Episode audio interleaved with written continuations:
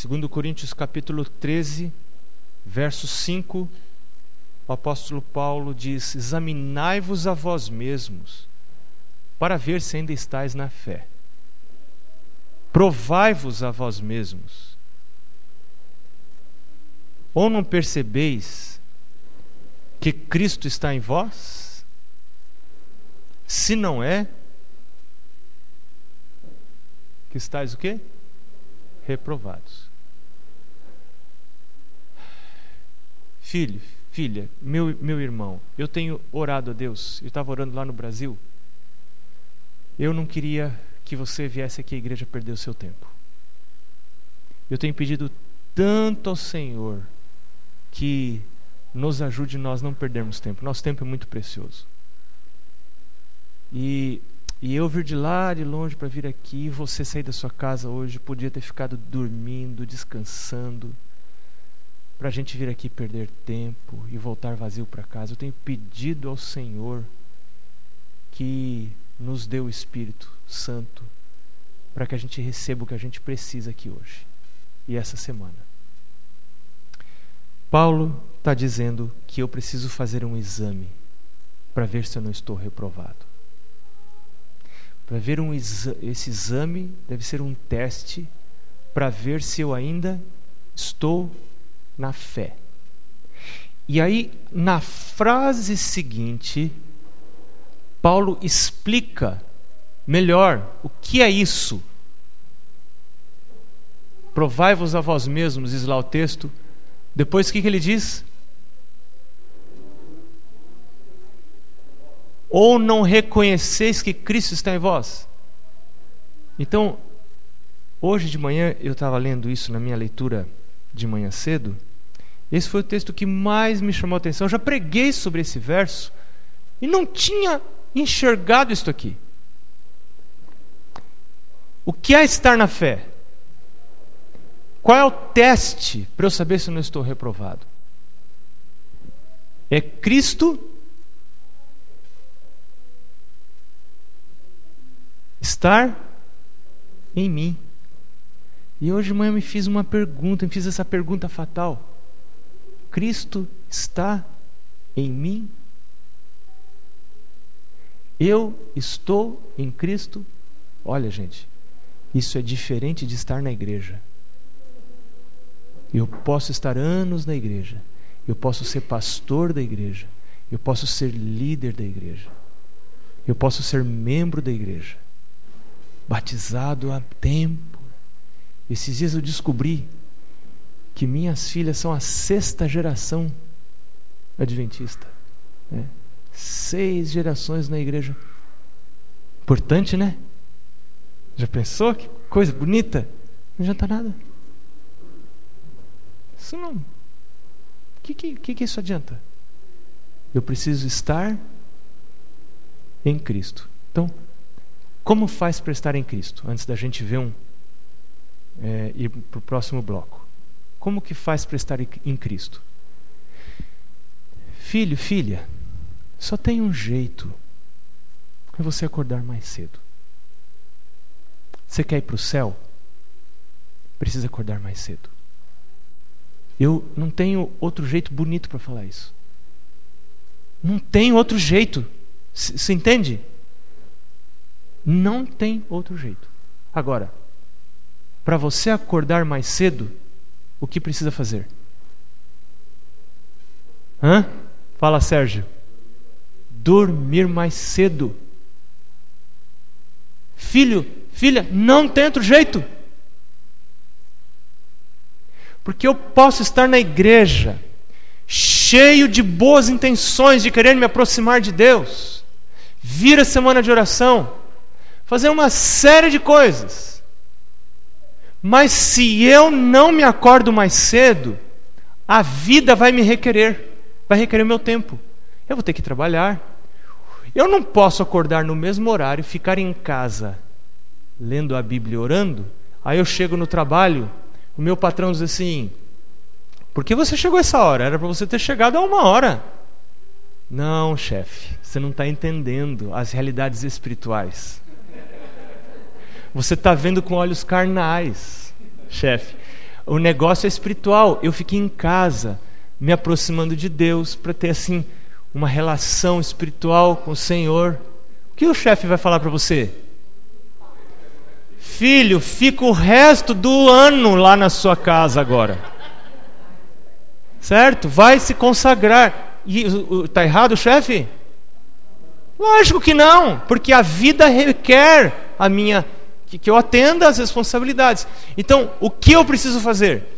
Eu preciso centralizar os meus esforços e a minha atenção na, o centro da minha vida é o quê? É o trabalho?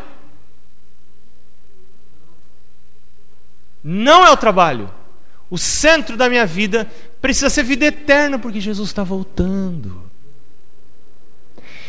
Então, quando eu centralizo na vida eterna, tudo vai girar em torno do meu momento de comunhão com Deus. Se eu sei que eu tenho que sair 8 horas da manhã, ou 7 horas da manhã, que horas eu preciso acordar para passar um, um, momento de qualidade, bom momento na presença do meu Deus, para orar, ter a minha lista de oração intercessória, é, para eu estudar minha Bíblia, depois estudar a lição e eu tenho um alvo pessoal que é ler pelo menos o meu mínimo é uma página por dia de um livro do Espírito Profecia.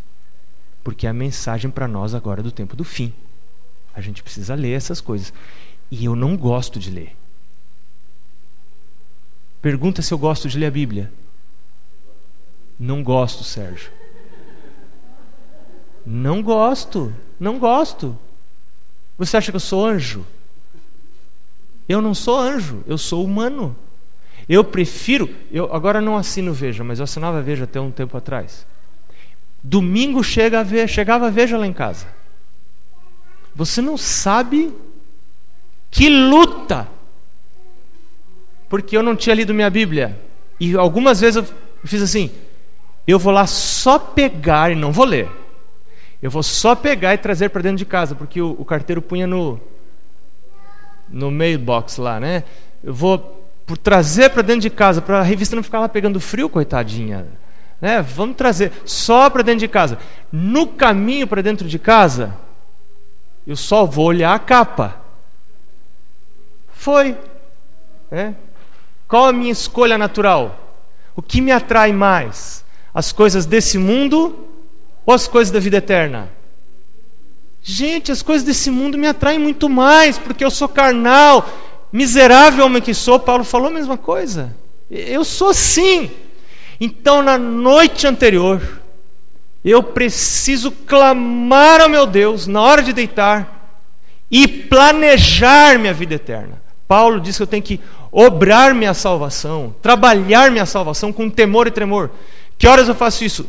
Na noite anterior, planejar o meu horário de acordar, pôr um relógio para despertar, ir deitar mais cedo, contar que eu tenho que estar na presença do Senhor. Esse é o meu principal compromisso do dia. Todo o resto vai girar em torno disso. E nesse momento que eu vou estar na presença de Jesus, então, eu vou começar orando. Nós vamos falar sobre isso essa semana. Vamos um outro dia nós vamos ver como orar. Eu quero ensinar. Vocês já conhecem a oração dos sete minutos? Alguém aqui conhece a oração dos sete minutos? Você que não tem o hábito de orar, vou ensinar você a oração dos sete minutos. Você vai, você que não consegue orar nenhum minuto, você vai conseguir orar sete assim, brincando, e vai faltar tempo ainda. Você vai ver que delícia que é a oração dos sete minutos. Mas então você começa buscando a presença de Jesus.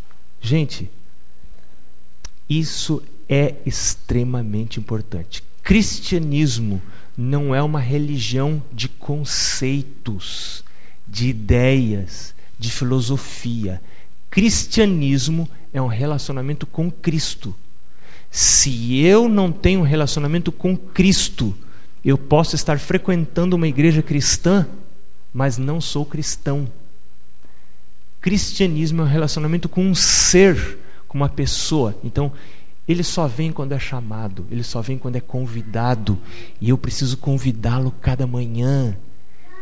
Mas eu prefiro, mesmo quando busco a Bíblia, eu prefiro lidar com conceitos, com ideias, do que com Cristo. Eu tenho percebido isso na minha vida. Então, eu tenho me desafiado a, no começo do meu momento de comunhão, chamar Cristo. Quando Ele é chamado, quando Ele é convidado, Ele vem. Buscar-me-eis e me achareis quando me buscardes de todo o vosso coração. Então, escuta. Quando você começa a ter essa relação com Cristo, você, ele, você chama Ele e você começa a conversar com Ele. A oração é uma conversa com Ele porque Ele foi chamado. A leitura da Bíblia é uma conversa com Ele porque Ele foi chamado. O estudo da lição é uma conversa com Ele porque Ele foi chamado. A leitura do Espírito Profecia, lá o mínimo que você põe para você. Põe meia página, põe um parágrafo, põe o um mínimo dos mínimos, mas cada dia tem um contato Cada dia. Isso é muito importante. Isso vai se tornar. Você vai desenvolver uma intimidade com o Senhor. E Ele vai começar a impressionar a sua mente. O seu cérebro vai se tornando sensível para ouvir a voz de Deus, para ser impressionado. Ele vai falar para você: faça isso, não faça isso, vá lá, não vá lá, compre isso, não compre isso. E não é só para as coisas de, religiosas, Jesus, quando começa a guiar uma pessoa, ele guia em tudo o resto.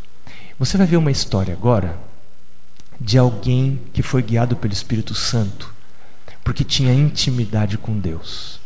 É um, é um videozinho que a gente vai assistir. Veja como essas coisas acontecem ainda nos dias de hoje.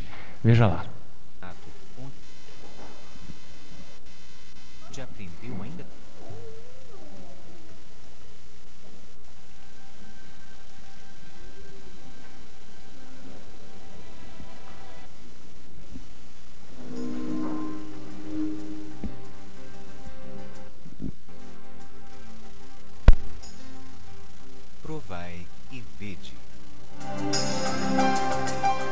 História de hoje. Vale a pena confiar.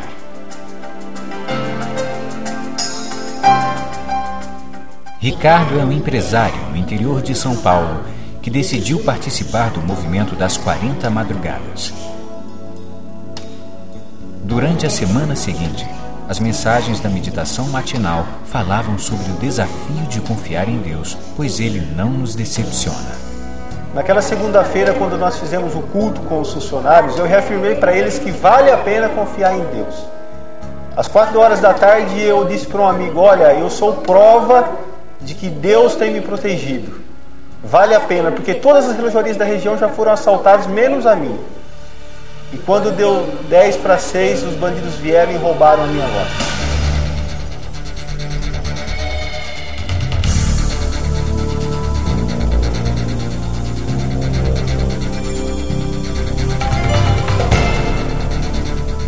Ainda sem entender os propósitos de Deus, Ricardo decidiu confiar. Após uma semana do assalto, alguém viu uma luz no meio do canavial e ligou para a polícia. E a polícia foi e prendeu o indivíduo. E nós reconhecemos essa pessoa como sendo um dos participantes do assalto. Mas essa pessoa negava e não havia nada contra essa pessoa. A polícia mesmo chegou a dizer que seria impossível recuperar a mercadoria roubada. Ricardo continuou firme, fazendo as 40 madrugadas a oração começou a ter muito mais significado em sua vida. Olha só, fazia apenas uma semana que eu havia começado o seminário das 40 madrugadas. E o pastor Miguel ele me disse algo que impressionou.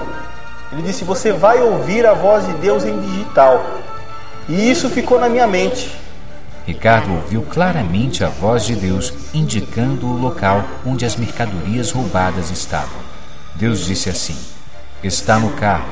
Está no carro. Os policiais que fizeram a apreensão já haviam é, feito uma revista, uma, uma busca no veículo e nada havia sido encontrado.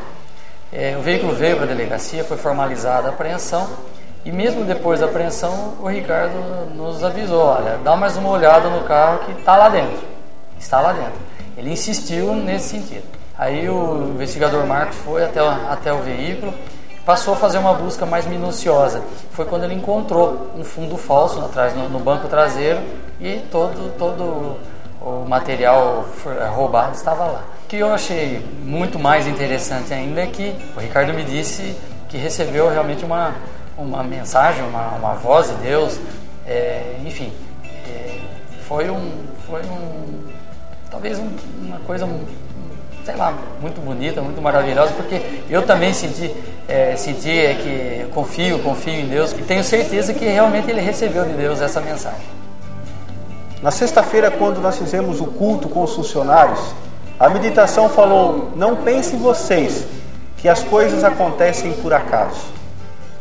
É, eu quero dizer para você que eu sou uma prova viva de que vale a pena continuar confiando nesse Deus. E eu aprendi também que buscar a Deus nas primeiras horas de cada dia é algo essencial para a vida do cristão. Se você tem alguma história especial na área da fidelidade, escreva para o Provai e Vede. Fidelidade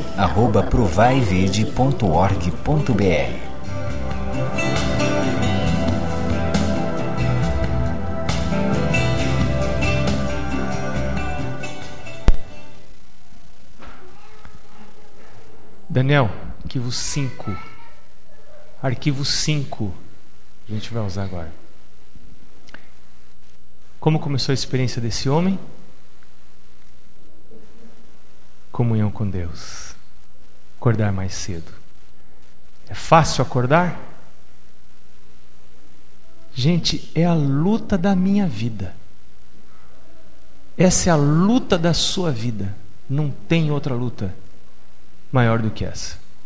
É a luta da nossa vida, sair da cama mais cedo. Qual é o caminho da bênção? Esse é o assunto que nós vamos conversar um pouquinho no bloco de hoje. E eu queria perguntar para você se você gosta de emprestar. Você gosta de emprestar suas coisas? Gosta de emprestar roupa? Gosta de. Meu pai dizia que tem três coisas que a gente não empresta: a gente não empresta livros, a gente não empresta carro dizia ele, e a gente não empresta a mulher. É, você gosta de emprestar só para quem pode devolver para você? Você acha justo deixar de receber algo que foi emprestado para você? Eu quero dizer para você que eu tenho uma dificuldade extrema, muito grande mesmo, para emprestar eu não aprecio muito emprestar as coisas, porque eu sou sempre cuidador, até ser pouco cuidadoso com as coisas que eu tenho, eu zelo por elas. Depois da experiência da bicicleta lá do meu pai ontem, né, que eu contei para vocês, eu tenho aprendido que a gente tem que cuidar das coisas. E eu imagino que quando eu empresto as coisas para as outras pessoas, elas não vão cuidar do jeito que eu cuido. Então, eu realmente não aprecio muito emprestar as coisas, mas eu preciso lembrar que a palavra de Deus diz que toda boa dádiva, todo dom perfeito vem da onde? Vem do Pai das luzes. Tudo que eu tenho, tudo que eu recebi, tudo que está nas minhas mãos, não veio por mim, não fui eu que recebi. E como é duro quando alguém pensa que merece o que tem. Você lembra a história de Nabucodonosor? Quando Nabucodonosor olhou para a Babilônia, já tinha tido evidências da mão de Deus na vida dele. E ele olhou para a Babilônia e disse assim: uma das sete maravilhas do mundo, né? Antigo. E disse assim: não é esta a grande Babilônia que eu edifiquei? Ou seja, ele disse mais ou menos assim: Eu sou demais, né? Eu fiz uma cidade fantástica. Olha como eu sou capaz. Nessa mesma hora, o que aconteceu com Nabucodonosor? Perdeu a razão. Deus disse: Nabucodonosor, você precisa reconhecer o seu próprio tamanho. Você está se achando, Nabucodonosor. Você pensa que você é grande coisa. Você esqueceu quem fez você. E durante sete anos, Nabucodonosor foi comer pasto junto com os animais. Deus tem um caminho para nos abençoar. Qual é este caminho da bênção? Eu não quero emprestar, porque eu quero reter a bênção que eu recebi. E eu penso que se eu emprestar, eu vou perder a bênção que Deus me deu para outras pessoas. Mas qual é o caminho de Deus? Nós vamos estudar agora Deuteronômio capítulo 15. Você pode abrir a sua Bíblia, nós vamos estudar boa parte desse capítulo. Tem coisas muito interessantes nesse capítulo, e é, e é importante talvez você sublinhar alguma coisa. Nós vamos ver ali o que Deus diz. Verso 1. Diz ali a palavra de Deus: De sete em sete anos, todas as dívidas serão perdoadas. Então, o período era dividido de sete em sete anos. Se você tinha emprestado uma panela, se você tinha emprestado uma manta, se você tinha emprestado uma bicicleta, seja o que for, um dinheiro que você emprestou para alguém, de sete em sete anos, essas dívidas eram perdoadas por decreto de Deus. Você querendo ou não querendo, as dívidas eram perdoadas. Isto será feito assim: quem tiver emprestado a outro israelita, perdoará a dívida. Ele não exigirá pagamento, pois o Senhor Deus declara que a dívida foi perdoada. Vocês podem exigir que estranhos paguem, mas devem perdoar as dívidas dos seus patrícios israelitas. O Senhor nosso Deus vai fazer o quê? Os abençoará ricamente na terra que lhes vai dar. Portanto, não haverá nenhum israelita pobre se todos derem atenção ao que o Senhor ordena e obedecerem a todos os mandamentos que hoje eu estou dando a vocês. Conforme prometeu, o Senhor Deus os abençoará. Eu quero destacar isso aqui, porque a bênção não vem da minha habilidade, a bênção não vem da minha sabedoria, a bênção não vem da minha capacidade de segurar, de manter, de reter, mas a bênção vem da obediência ao Senhor. Quando eu obedeço, quando eu sigo exatamente o que está escrito, quando eu sigo a palavra de Deus, do jeito que a letra diz, o Senhor Deus me abençoa, conforme Ele prometeu. E se Deus não é capaz de cumprir o que Ele promete, Ele não pode ser o meu Deus. Ele é Deus justamente porque Ele é capaz de cumprir aquilo que Ele promete. E então, Moisés, em nome de Deus, continua dizendo: Vocês emprestarão a muitos povos, mas não tomarão emprestado de ninguém. Terão domínio sobre muitos povos, mas não serão dominados por ninguém. E você vê que essa bênção que Deus colocou sobre os israelitas dura até hoje.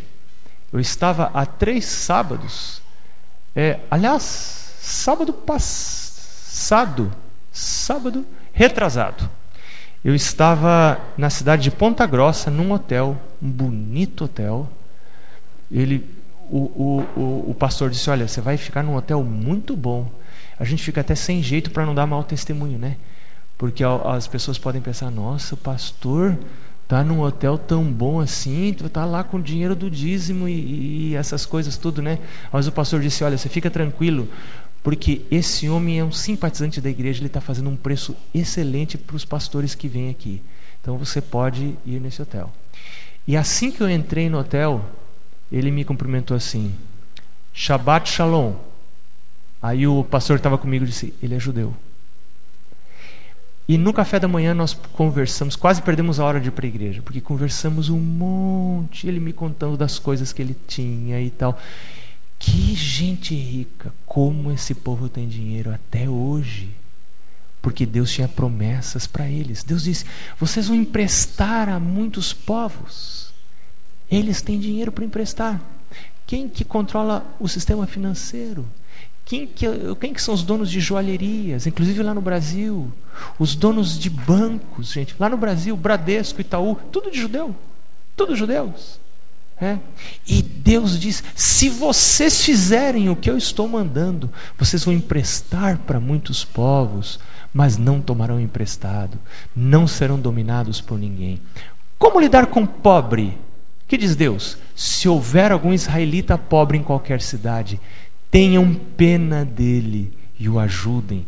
Sejam generosos e emprestem todo o que ele precisar. Outra tradução diz: emprestarás o que lhe falta, quanto baste para a sua necessidade.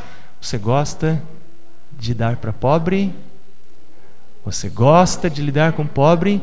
Se isso acontecer quando estiver perto do sétimo ano, um ano em que as dívidas são perdoadas, talvez você pense em não ajudar o pobre, porque você acha que ele não vai poder pagar você porque está chegando o sétimo ano, você tem que perdoar. Aí no sexto ano ele vem pedir emprestado para você, ou ele vem pedir uma coisa para você, e ele é pobre, você sabe que ele é um pé rapado, não tem onde cair morto, não vai dar nada para você de volta. E aí você pensa, eu acho que eu não vou emprestar agora, é um mau momento para emprestar. Então, olha o que Deus diz: afaste este mau pensamento, porque você está achando que Deus não pode dar mais para você. Isso é uma questão de confiança em Deus. Você não crê no poder de Deus. Quando você não ajuda um pobre porque você acha que ele não pode ajudar você de volta, você tá, está manifestando sua incredulidade no poder de Deus.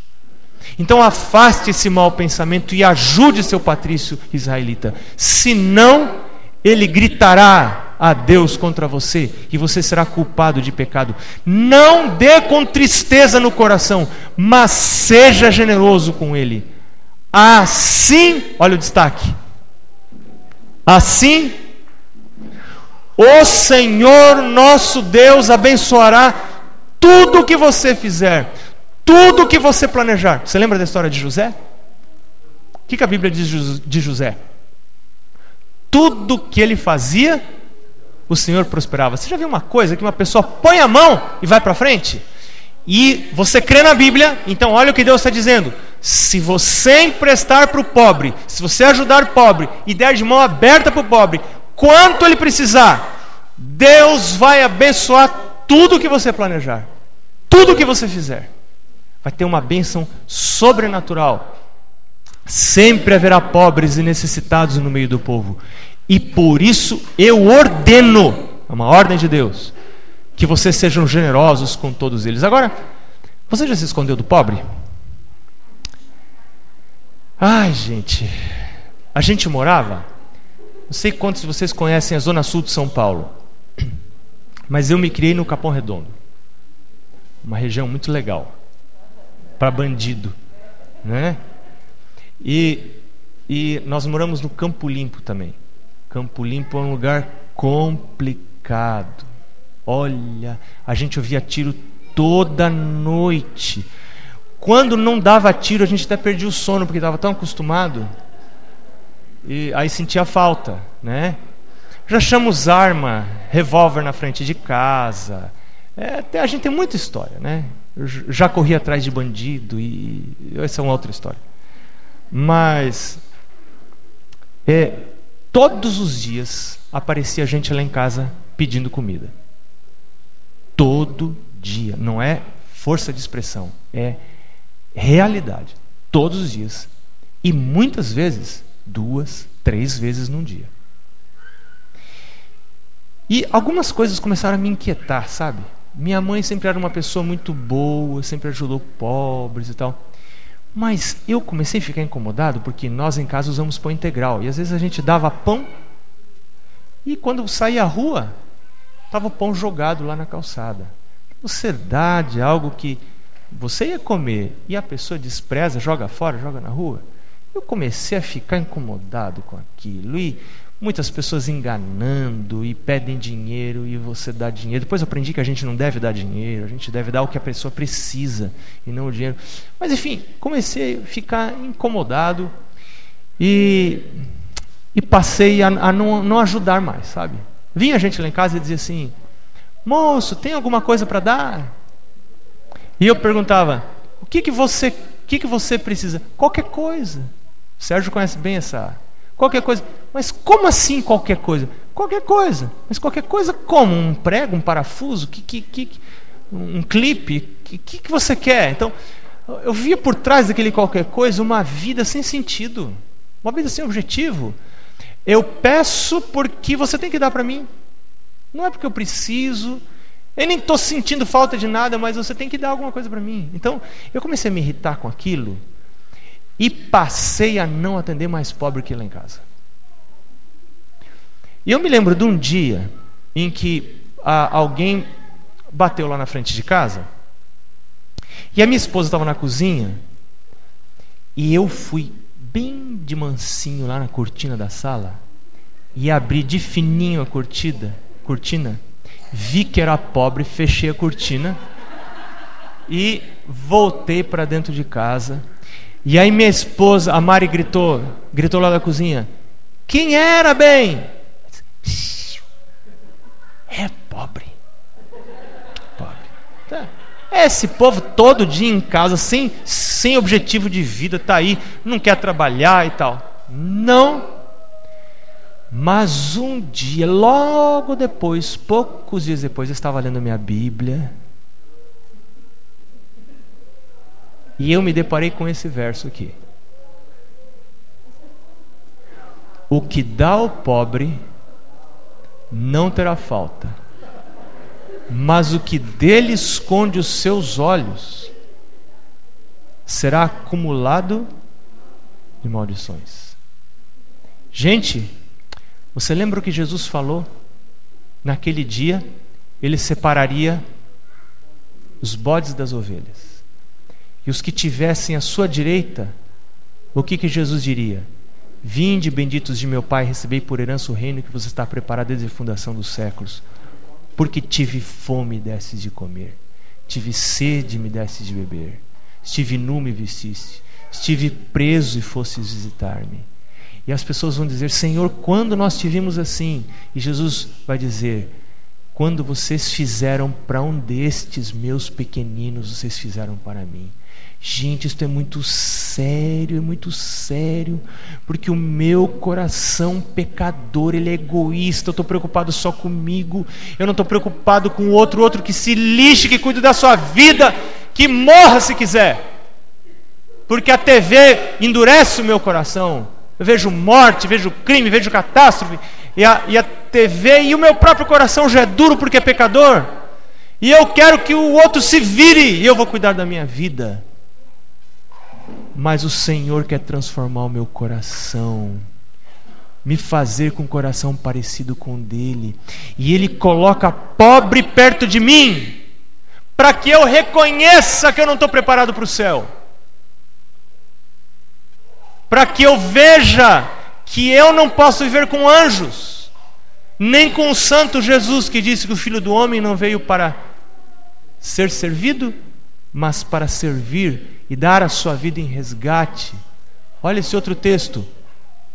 Quem se compadece do pobre, empresta para quem? Empresta para Deus. Você já pensou que é emprestar para Deus? Esses dias eu emprestei dinheiro para meu irmão. Por que, que eu emprestei dinheiro para meu irmão? Por que, que eu não empresto para qualquer um aí na rua? Passa alguém aí, ou me empresta um dinheiro? Não empresto. Por que eu emprestei para meu irmão? Mas é certo que ele vai me pagar. Não tenho dúvida. Pode cair o céu, meu irmão vai me pagar.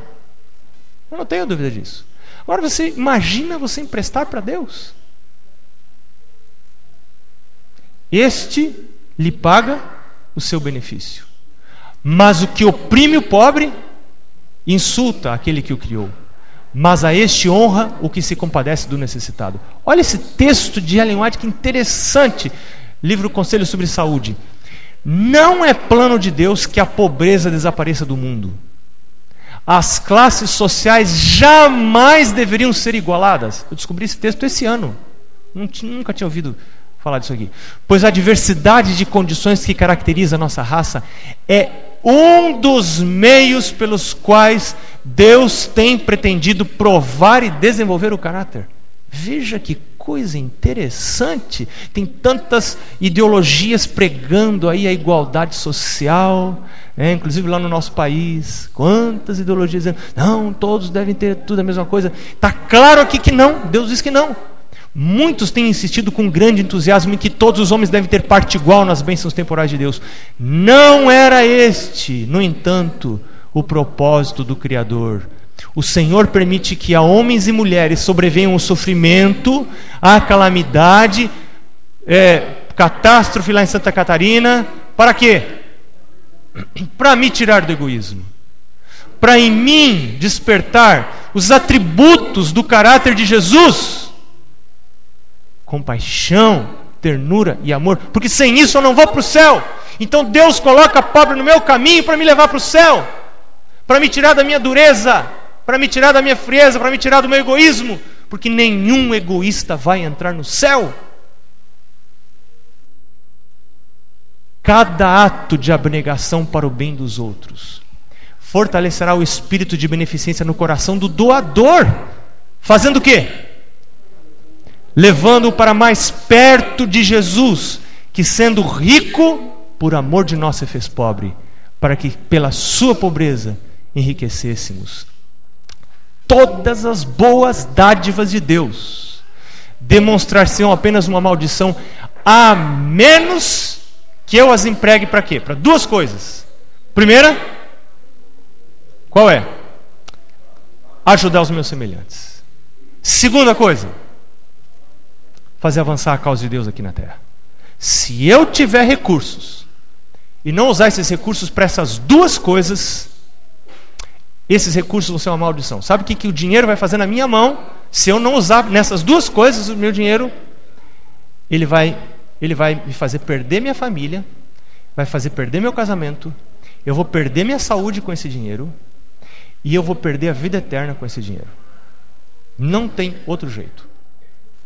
Continuando Deuteronômio capítulo 15, agora sobre os servos. Se o israelita for vendido a você como escravo, ele será o seu escravo seis anos. No sétimo ano, você deve dar a liberdade para ele. E quando ele for embora, não deixe ir sem lhe dar alguma coisa.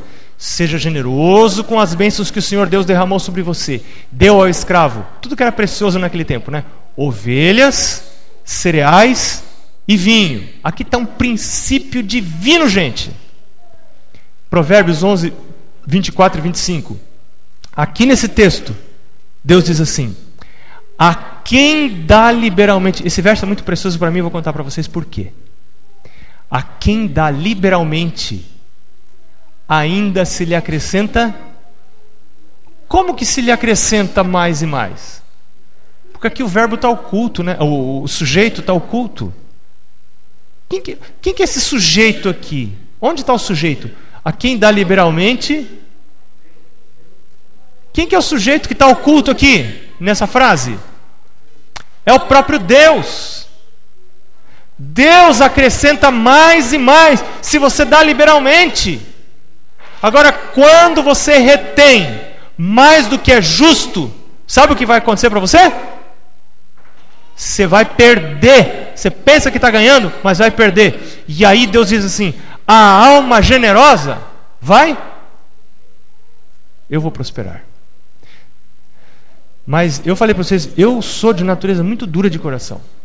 Eu sou duro, sou assim, sou pegado às coisas. Eu tenho pedido para o Senhor transformar meu coração. É, eu, eu não te contei, o, o um, Isielso. Ah, não? Não foi Isielso, é que você estava lá ontem também. É, o, o Haroldo. Haroldo, não deu tempo de contar? Nós tivemos um, um, uns anos atrás para ir para Albânia e depois tivemos para ir também para hum, Guiana Francesa. E nessa hora da mudança, sabe o que, que é, nós começamos a pôr preço nas coisas de casa, nós temos que vender tudo. É, e nós tínhamos comprado com muito sacrifício uma, um, um armário de sala, uma estante de madeira maciça. E, e eu descobri que um dos motivos pelos quais eu não queria ir ser missionário Sabe qual era? Que eu ia ter que vender a estante. E eu não sabia que eu era assim. Eu não sabia que eu era assim. E eu descobri por causa do chamado.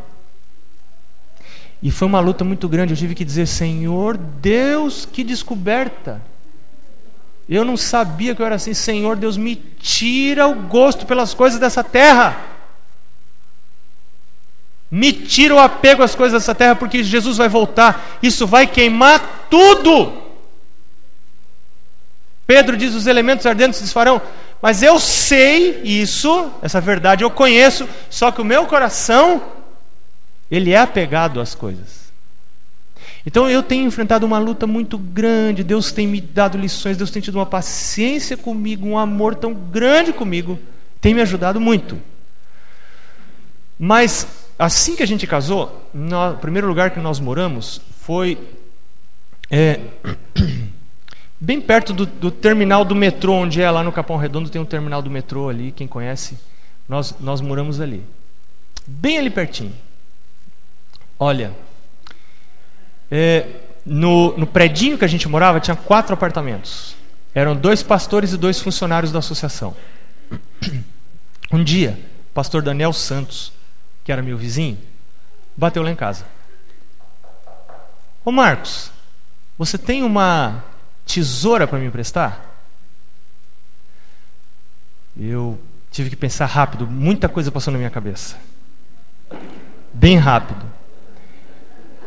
Olha, olha o que passou assim em um flash na minha cabeça. Lá em casa eu tenho, nós temos, agora éramos nós, não era mais eu, éramos nós. Nós temos três tesouras. Uma tesoura é muito boa que a Mari tem, que era ela usava para cortar pano. Ótima tesoura. Uma outra tesoura média que a Mari usava para cortar papelão. Sabe que papelão e, e, e, cartolina tira o fio de tesoura, né? E eu tinha uma tesoura que eu trouxe da minha casa quando casei. Era relíquia. Sabe para que eu usava essa tesoura? Para cortar asa de galinha eu criava galinha. A gente não comia galinha, eu criava porque eram animais de estimação. Sério? Sério?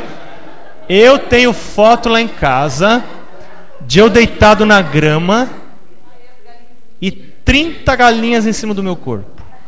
Quando eu entrava lá no quintal de casa, eu fazia assim, com a mão fechada, elas pensavam que tinha comida, voavam todas no meu braço, no meu ombro, na minha cabeça, já, já ficavam se equilibrando. Eu virava assim, elas beliscavam, beliscavam meu dente, minha, minha orelha. Então, são bichinhos bem carinhosos mesmo, sabe? E a gente criava. Sol, você já criou também? E era uma raça de, de é, conchichina elas têm penas, penas até na perna, são lindas. Eram galinhas muito lindas mesmo.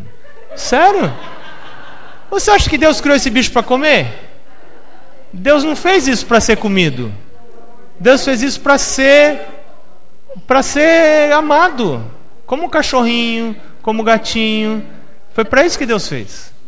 E a gente criava, gente, que coisa mais linda é ter pintinho. É lindo demais. Eu chocava junto com a galinha, galinha chocando lá. E eu ficava lá, chegava da escola, chegava da escola, minha mãe tinha que me tirar de lá para eu almoçar, porque eu chegava da escola e correndo lá para a galinha, espero contando os 21 dias, né? E aí quando começava a descascar, eu ajudava a descascar. Então, então eu tinha uma relação ali com, com as galinhas. E, e essa tesoura, minha gente, coitada das galinhas, nem asa mais cortava só mascava a, a, as penas das galinhas e não conseguia cortar mais nem as de galinha. Uma tesoura horrível. Eu falei, pastor, já volto, já lhe trago a tesoura. Fui lá para dentro e o meu cérebro pensando, e uma luta no meu coração. Eu sou pastor. Então, os pastores são geralmente pessoas boas de coração. Que tesoura você acha que eu emprestei para o pastor Daniel? Gente do céu. Eu fui lá no fundo, peguei a tesoura. Pastor, para que, que você quer tesoura? Ah, é para cortar umas cartolinas. Vai acabar com tudo.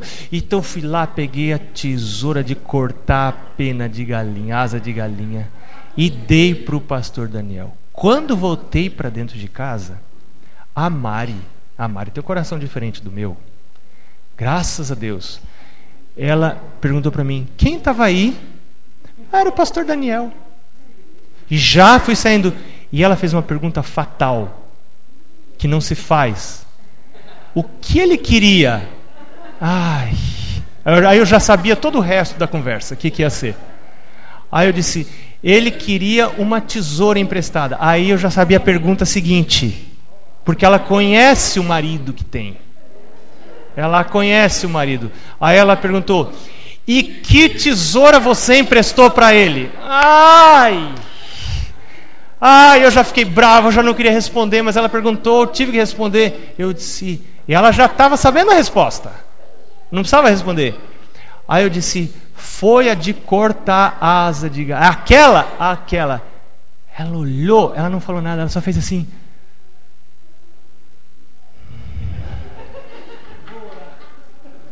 Como que dizendo assim? Ela não falou nada, não falou nada, só fez assim. Não é possível. Gente, eu voltei para dentro e quando eu voltei para dentro de casa, eu ia continuar lendo e estudando. Esse verso começou a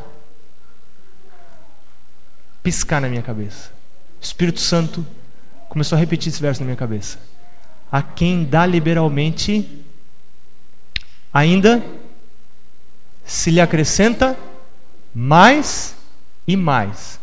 Mas o que retém mais do que é justo vai ser o quê? Pura perda.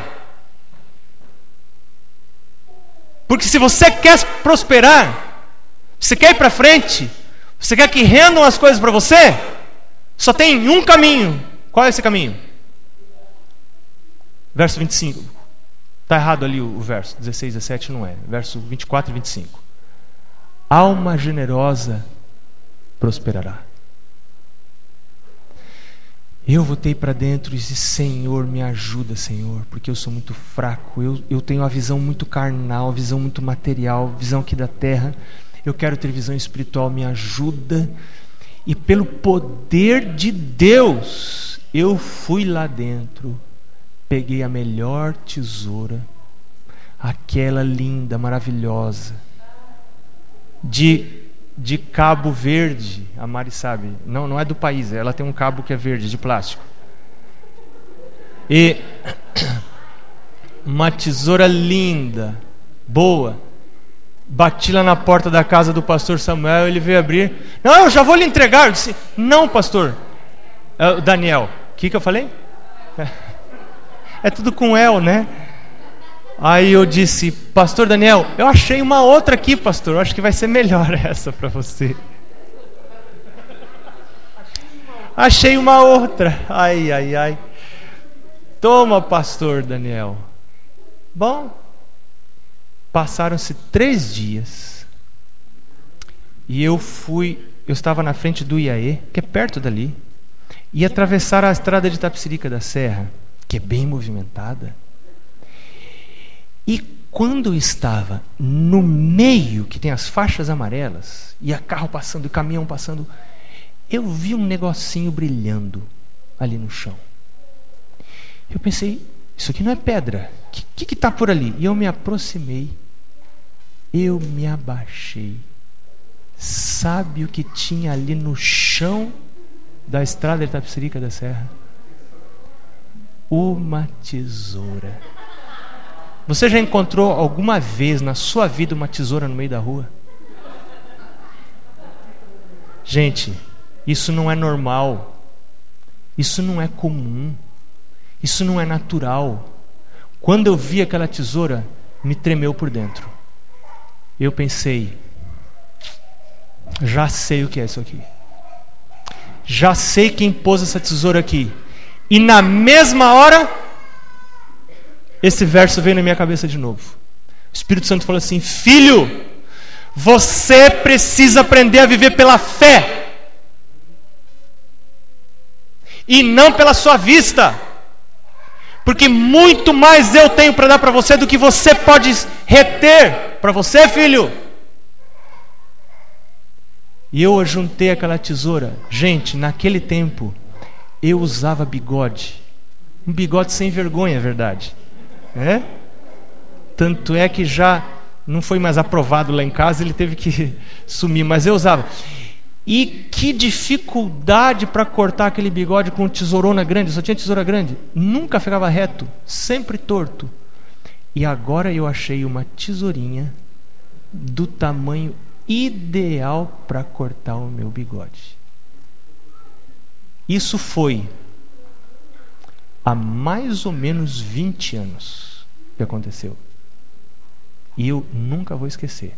E hoje eu trouxe a tesourinha para mostrar para vocês. Tá aqui. Aqui para você, Sérgio. Sérgio. Ai, que dor no coração. que dor, Sérgio. Oh, Sérgio. Sérgio, falta muito para os sete anos, Sérgio. Agora escuta. Olha aqui, olha. Deus tem concedido aos homens o privilégio de se tornarem participantes da natureza divina e, por sua vez, difundirem bênção aos seus semelhantes. É essa a mais elevada honra, a maior alegria que Deus pode conceder ao homem. Os que assim se tornam participantes de trabalhos de amor, o que acontece? São levados para mais perto do Criador. Por outro lado, agora escuta aqui. O egoísmo é a essência da depravação. Se você pudesse resumir pecado em uma só palavra, essa palavra seria egoísmo. É a essência do pecado, é o resumo do pecado. E isso, gente, o egoísmo tem arrebentado com igrejas, tem arrebentado com famílias, tem separado casais, tem separado famílias, tem separado gente querida. Quanto mal tem causado o egoísmo, destrói a semelhança com Cristo, enchendo o homem de amor próprio, leva a contínuo afastamento da justiça, é cego para com a perfeição que Deus requer. Mas a maneira em que alguém pode alcançar a felicidade é qual, gente? Você quer ser feliz? Você tem que buscar o bem alheio.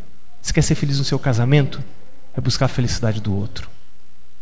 Presta atenção nesse conceito que amanhã a gente vai voltar a falar sobre ele. Amanhã tem alguma coisa a ver com esse negócio de casamento. Hoje estávamos conversando no café. Quem que manda em casa, no dinheiro da casa? É homem ou mulher? Não perca amanhã. É? Quanto mais destituído de egoísmo for você,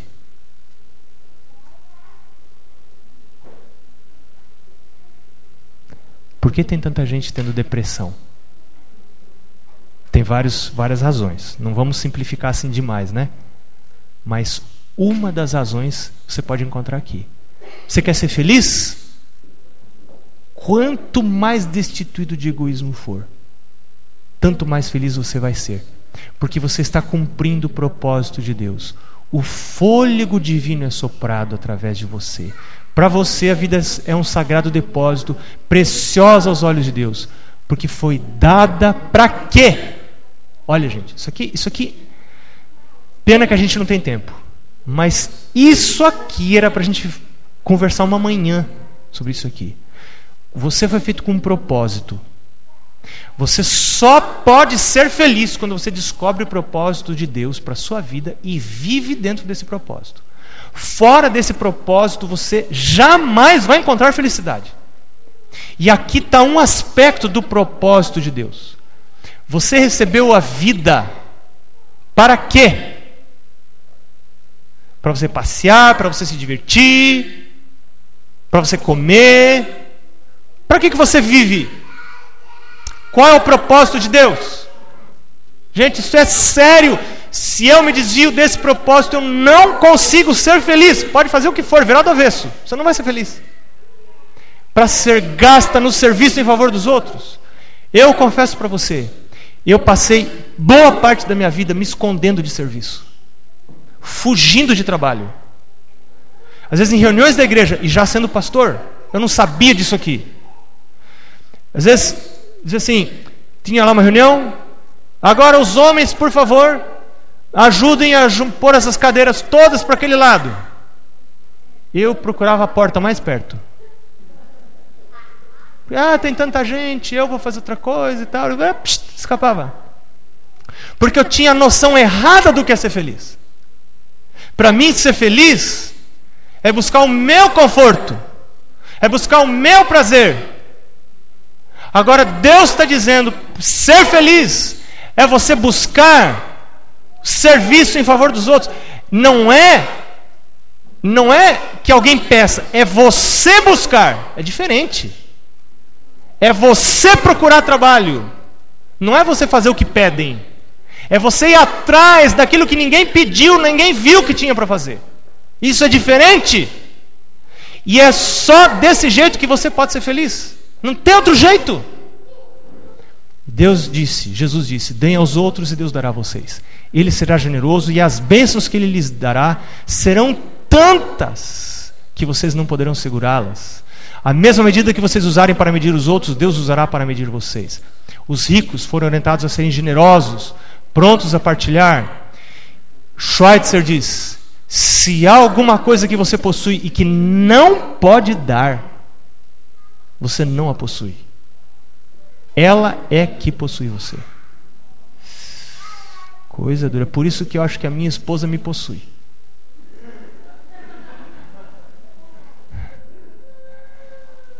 Agora, uma perspectiva adequada de como partilhar o que é seu. Primeiro, ajude a suprir necessidades, não vontades e desejos.